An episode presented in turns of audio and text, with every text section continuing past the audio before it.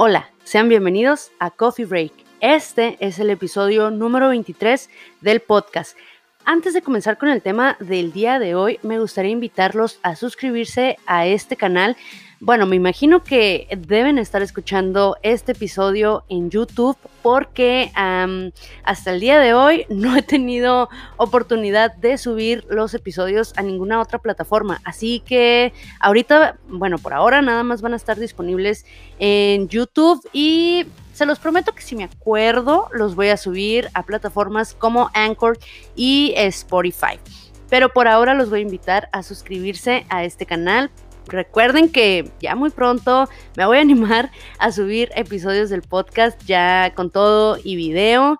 Em, es que es como mm, una logística un poquito complicada por ahora. Em, por cuestiones técnicas en cuanto a edición y todo esto, pero eh, se los prometo que de verdad ya estoy trabajando eh, en eso para que próximamente pues tengamos un poquito más de mm, una dinámica, yo creo, un poquito diferente con los episodios. Por ahora, pues los invito a suscribirse a, este canal y darle a la campanita para que pues puedan recibir una notificación cada vez que, que yo, bueno, que, me acuerde, ¿verdad? Eh, de subir un episodio nuevo a la plataforma. No, no se crean. La verdad es que sí he tratado de llevar un ritmo constante con, eh, pues, con la publicación de, los episodios. Por ahí se complica de vez en cuando, pero eh, este es un ritmo que ya pienso mantener. El tema del día de hoy, eh, bueno, antes que nada un poquito de contexto. En mi cuenta de Instagram que pues es como Boostagram, um, algo así por, por, el estilo, es el concepto, donde compartimos lecturas, eh, creamos una comunidad lectora y pues ahí nos vamos recomendando cómics, mangas, libros y etc, etc. Entonces yo tengo mi book club y es en su mayoría pues lecturas de ciencia ficción. Desde que comenzó este año me di a la tarea de poder leer la saga de la fundación del aclamado escritor de ciencia ficción, obvio, Isaac Asimov.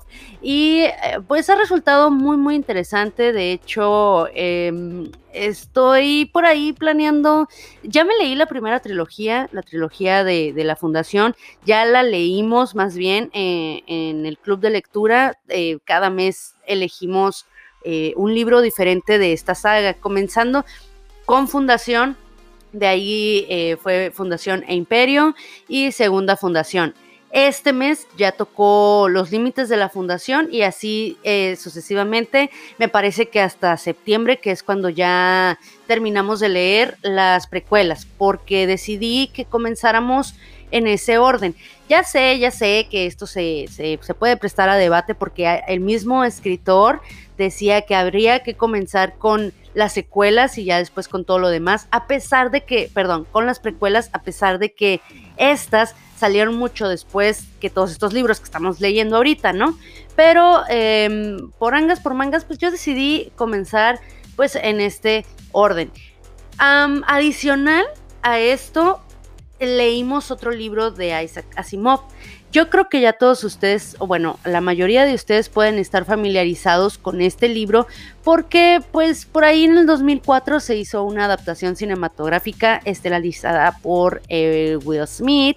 Pero pues eh, ahorita hablamos de eso. Vamos, ahorita, ahorita déjenme, déjenme primero introducir bien eh, el, el tema central del podcast, que es el libro es Yo Robot, eh, una colección de nueve historias cortas escritas por Isaac Asimov. Em, y pues ya les había comentado eh, al principio, pues uno de, los escritores de ciencia ficción más prolíficos pues de la historia, yo creo, pues sí, ¿no? Eh, bueno, no es porque yo sea fan, y no lo digo nada más porque yo sea muy fan de, sus libros y de, y de él como persona, porque pues si se avientan sus conferencias y que era como muy acérrimo en, en cuestiones de, defender eh, nuestro planeta y, cómo nos comportamos como seres humanos en este planeta y cómo tratamos a lo que nos rodea en cuanto a animales, fauna, todo eso, ¿no? Entonces, él era una persona también yo creo que muy valiosa, en cuanto a las entrevistas, basándome en entrevistas y cositas que pues he visto eh, por ahí de él, ¿no? muy valiosas sus aportaciones en este, en este género y también creo que sentó precedentes con sus historias y sus libros. Y pues, como ya les había eh, comentado, también lo leímos en el book club. Eh, o sea, estamos leyendo la fundación, pero dijimos, ¿por qué no? Vamos a leer también Yo Robot. Y nos aventamos como tres libros, creo, ese, ese, ese mes. El mes pasado, de hecho, fue lectura conjunta Yo Robot del mes de mayo, así que estuvo bastante interesante.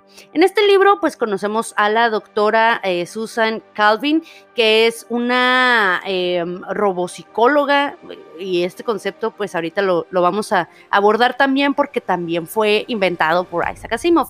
Em, la robopsicóloga, pues es experta, eh, Susan, este personaje, es experta en, estudiar e interpretar los procesos mentales de los robots en esta ficción creada por, por Isaac Asimov, ¿no?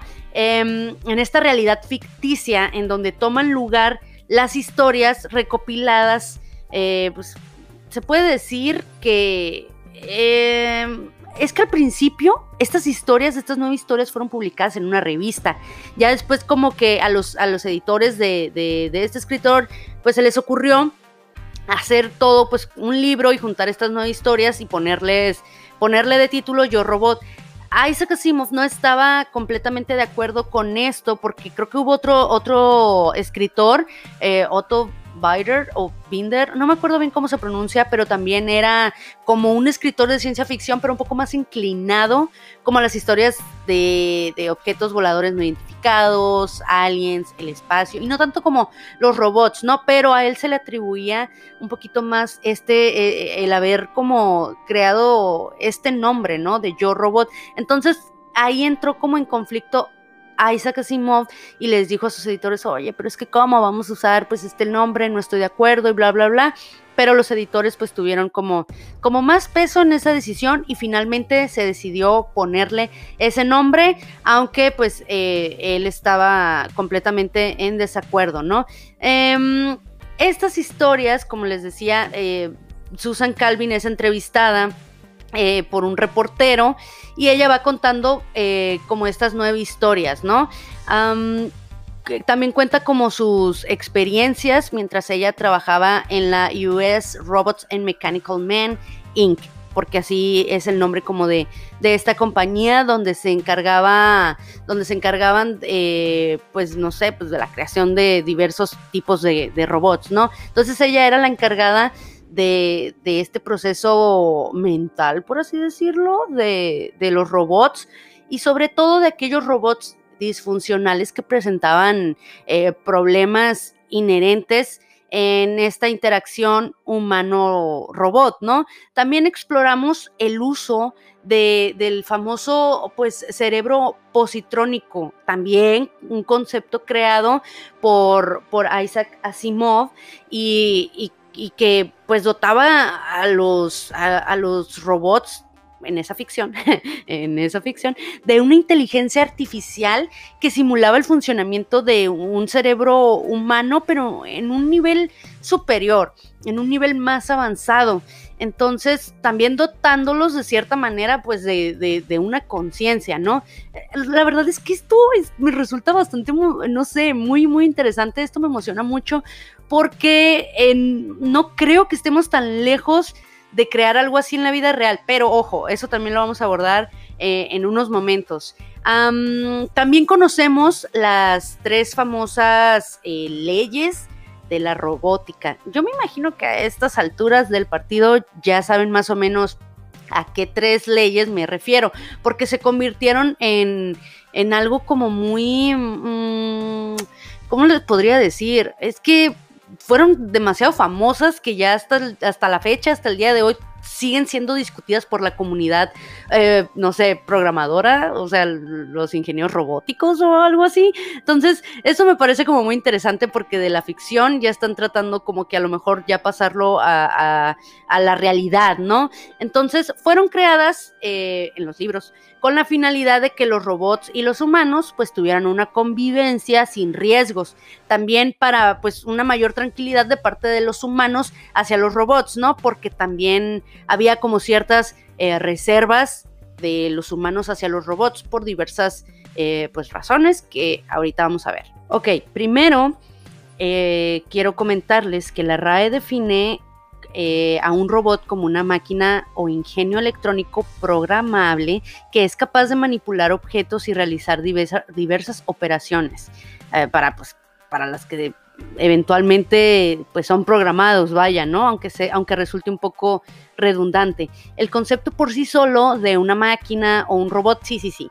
Yo sé que Isaac Asimov lo conocen como em, el padre de la robótica en la literatura de ficción, porque en la vida real fue otra persona. Pero em, en la literatura ahí se disputa porque hay varios, ¿no? Que, se, les puede como, como atribuir eh, pues ese título por sí solo em, el concepto de máquina o robot se, se, remota un poquito antes de Isaac Asimov, porque creo que era como un significado de, un individuo que, al que se le, se le encomienda una labor o algo así por el estilo. Entonces, no necesariamente se referían en el pasado como algo como electrónico, ¿no? Eh, y la verdad es que tiene un trasfondo muy interesante, aunque se remonte pues un poquito antes de, de, este autor. Me parece fascinante mm, que era una época también para, para Isaac era una época temprana para estar pensando ya en naves espaciales y el uso de los robots en la sociedad y sus implicaciones morales. También desarrollar esa, esa mezcla, mm, una mezcla como de reacciones por parte de los humanos hacia los robots. O sea, ya él como que en su cabecita también ya, ya estaba estableciendo cómo se sentirían los seres humanos si hubiera robots humanoides eh, entre nosotros, ¿no? Cómo es la admiración porque harían nuestras vidas o, hacen, porque ya hay algunos, em, nuestras vidas más sencillas, ¿no? Más fáciles o, también la contraparte que está el miedo porque no sabemos qué es lo que puede malir sal, ¿no? Como diría este famoso personaje de Los Simpson, porque a pesar de que deseamos servirnos de ellos y que nos, nos hagan la carga de trabajo un poquito pues más sencilla, pues tenemos tenemos también ese miedo a que nos lleguen a suplantar o, se rebelen en nuestra contra, ¿no? Y se desate pues la tercera guerra mundial o lo que sea. Porque a pesar de que algunos ya son fabricados a nuestra imagen y semejanza, por ahí un cannibal alert, porque pues a veces como que sí nos da como sí se siente un poco incómodo el que se parezcan a nosotros, pero realmente no se parecen de manera, de manera, ¿cómo les puedo decir? Como de manera cool, ¿no? Todavía estamos como en pañales en ese aspecto, entonces sí, sí se sienten como, como muy raros aún. Algunos todavía se resisten como a esta idea de convivir con ellos o de, o de tenerlos entre nosotros, que es algo que ya vislumbraba, vislumbraba pues Isaac Asimov, y eso es lo que a mí me parece pues interesante, ¿no? Y a, y conforme se van desarrollando estas nueve historias cortas en Yo Robot, veremos que, hay tres leyes, ¿no? Se las leo así rapidito, aunque yo me imagino, les decía hace, hace un ratito que ya las andan de conocer, pero igual se las voy a decir. las tres leyes de la robótica dicen más o menos así. La primera dice, un robot no debe dañar a un ser humano o por su inacción dejar que un ser humano sufra de algún daño.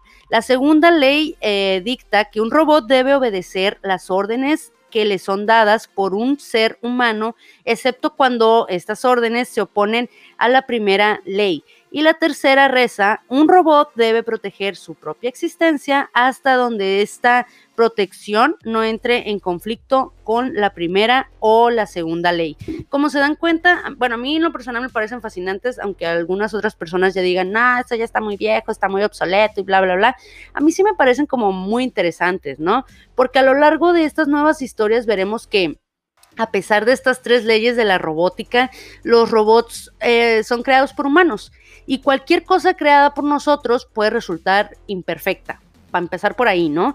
Por mucho esmero o cálculo o matemáticas que se le ponga a esto, las cosas así son. Pueden salir mal en cualquier momento, aunque sean eh, independientes, aunque lleven ellos eh, ese sentido autómata perceptivo en las historias, ¿eh? aunque posean los más sofisticados sensores, cables o artilugios, y bueno, esto también yo creo que ya aplica eh, a nuestra realidad.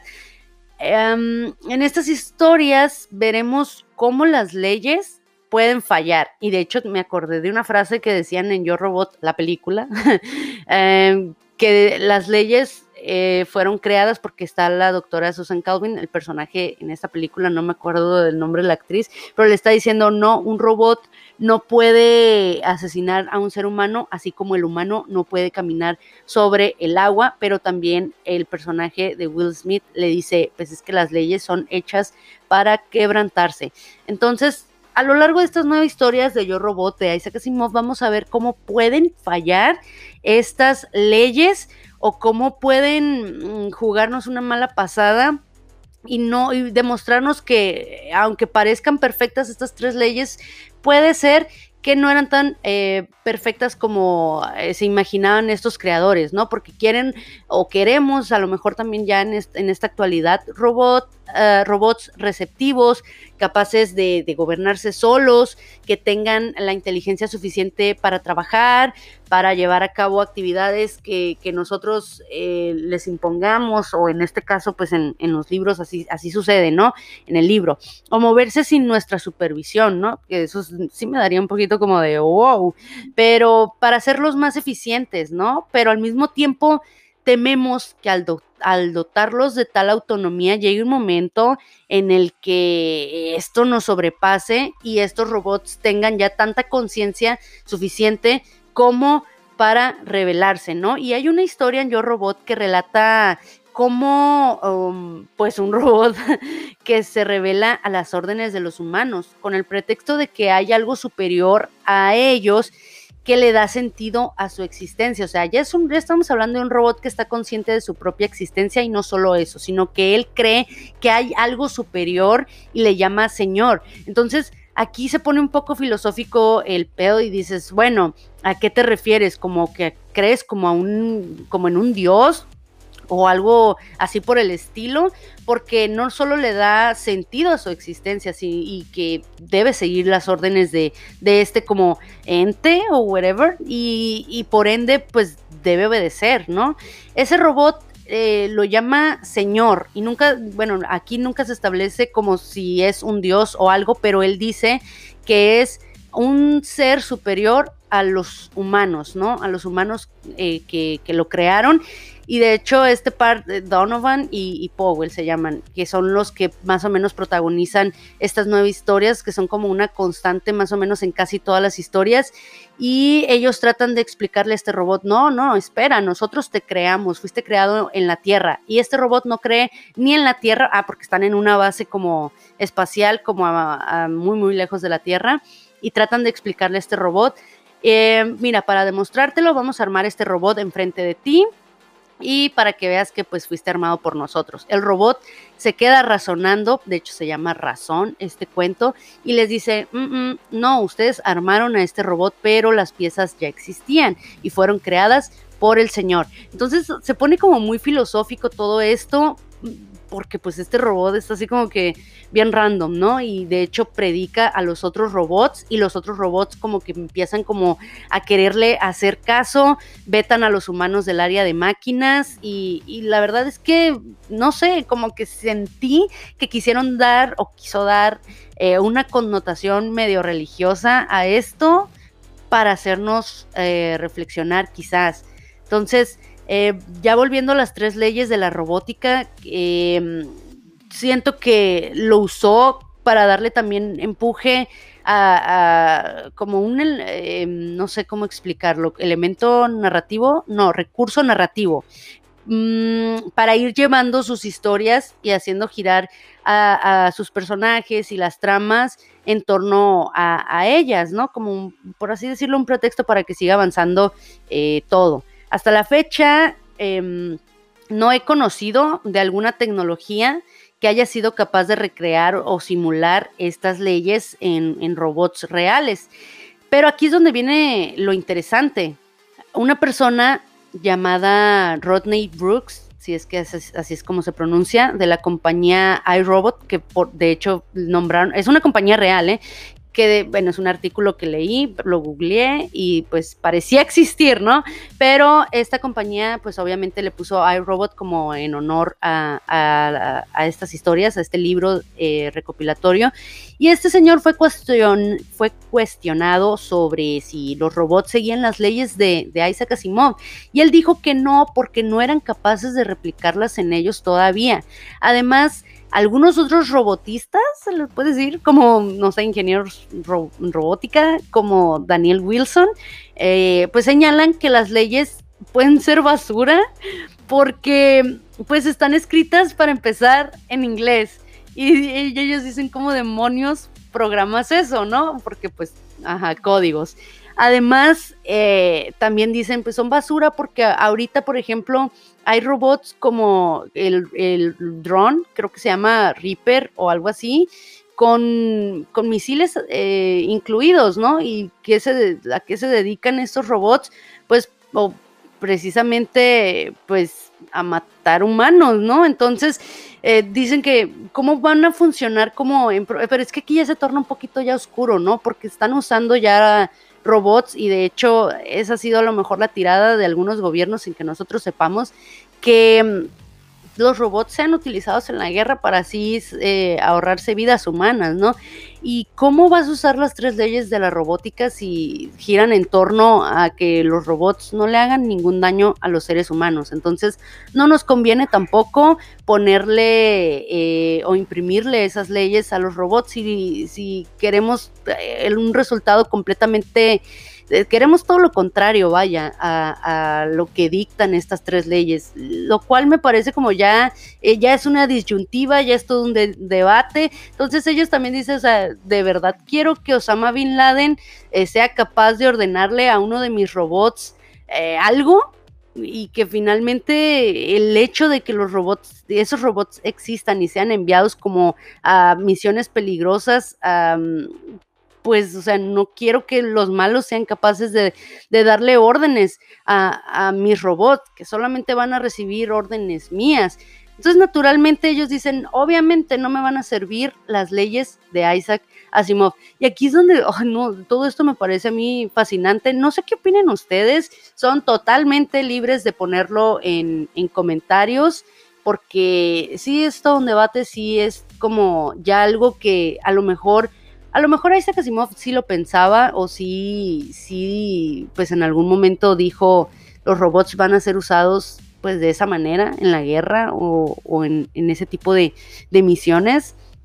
Así que a lo mejor en eso no me voy a, a, meter, quiero irme como más por el lado moral, ético, filosófico y que estas leyes pues ahí vamos viendo, pues planteaba cuestiones incluso espirituales, ¿no?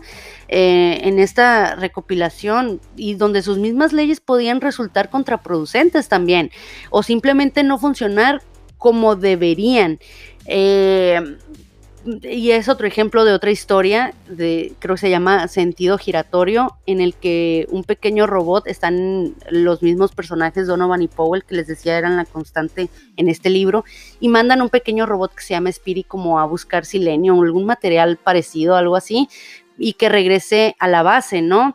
Pero este robot se queda dando vueltas sobre su eje porque eh, tiene un conflicto con la primera y la segunda ley. ¿Y qué pasa? Parece como si estuviera borracho o como si estuviera defectuoso porque como entró en conflicto, no sabe cómo reaccionar. Entonces ahí es donde encuentras una falla lógica en las leyes de Isaac Asimov que pueden resultar eh, conflictivas o contraproducentes o se pueden en algún momento, pues pueden chocar.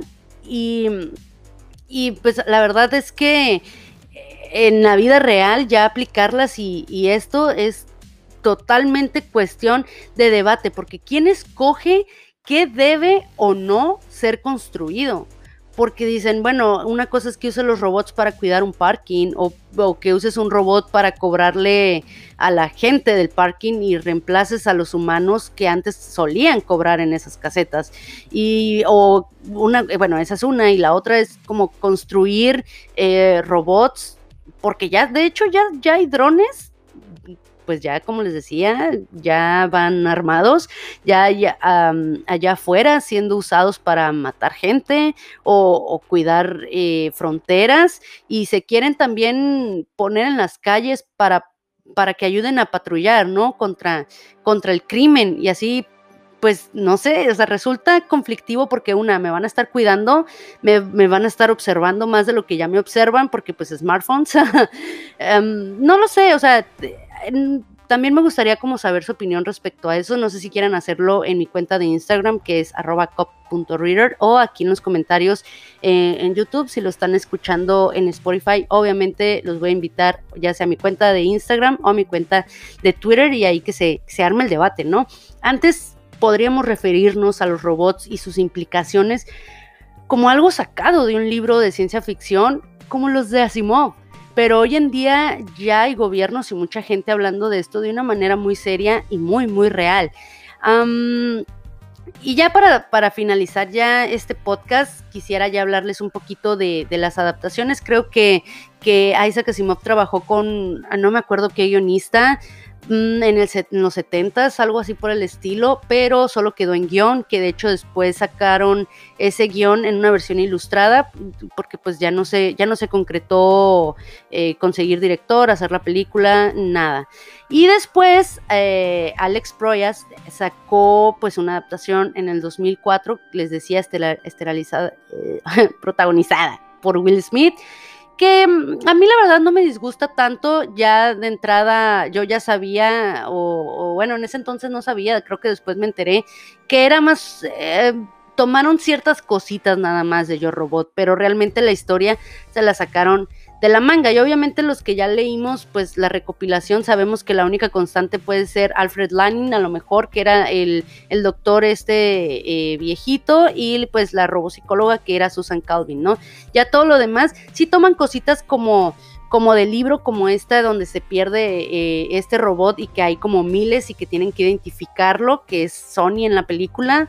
Y sí hay una historia parecida también en el libro, ¿no? Donde se pierde un robot y tienen que identificarlo entre otros que se les parecen. O sea, sí tiene cosas que, que incluyendo las leyes, ¿no? También lo dice eh, al principio, también muestran eh, eh, pues a este personaje que claramente tiene sus reservas hacia los robots por un accidente que, que, en el que estuvo involucrado él y una niña pequeña. O sea, sí funciona. La verdad es que tiene muy mal, eh, muy mal rating en Rotten Tomatoes y en otras plataformas. Le fue muy mal en crítica y, y todo. Pero entretiene, entiendes más o menos el concepto, si tiene sus fallas, si tiene, no es perfecta ni nada, y mucho menos se parece en nada al, libro o a las historias en él, porque más que nada, porque muchas de las historias se desarrollan en el espacio, en estaciones espaciales, en, en planetas y tal.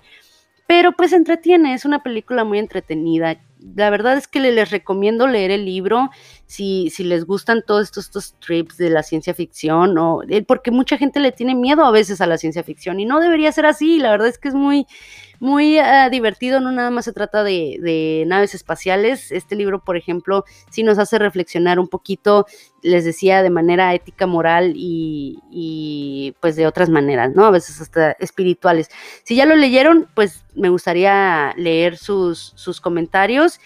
Ah, hasta aquí voy a dejar el podcast del día de hoy. A mí me encantaría seguir platicándoles sobre sobre estas historias, pero alargaría muchísimo este podcast. A lo mejor después lo vuelvo a abordar, quizás, no lo sé, si quieren eh, que lo siga abordando, también lo pueden dejar en comentarios o mandarme, eh, pues no sé, algún mensaje a mi cuenta de Twitter o de Instagram, ya que ahí también se pone el debate muy También me han sugerido eh, temas, no crean que los he ignorado, eh, los, los, estoy preparando eh, poco a poco, los iremos abordando, ¿va? Pues hasta, hasta aquí el episodio del día de hoy. Muchísimas gracias por escucharme. No olviden seguirme en Spotify o suscribirse a este canal de YouTube si es que lo están escuchando en YouTube, dejar sus comentarios y su like y nos escuchamos pues la próxima semana. Bye.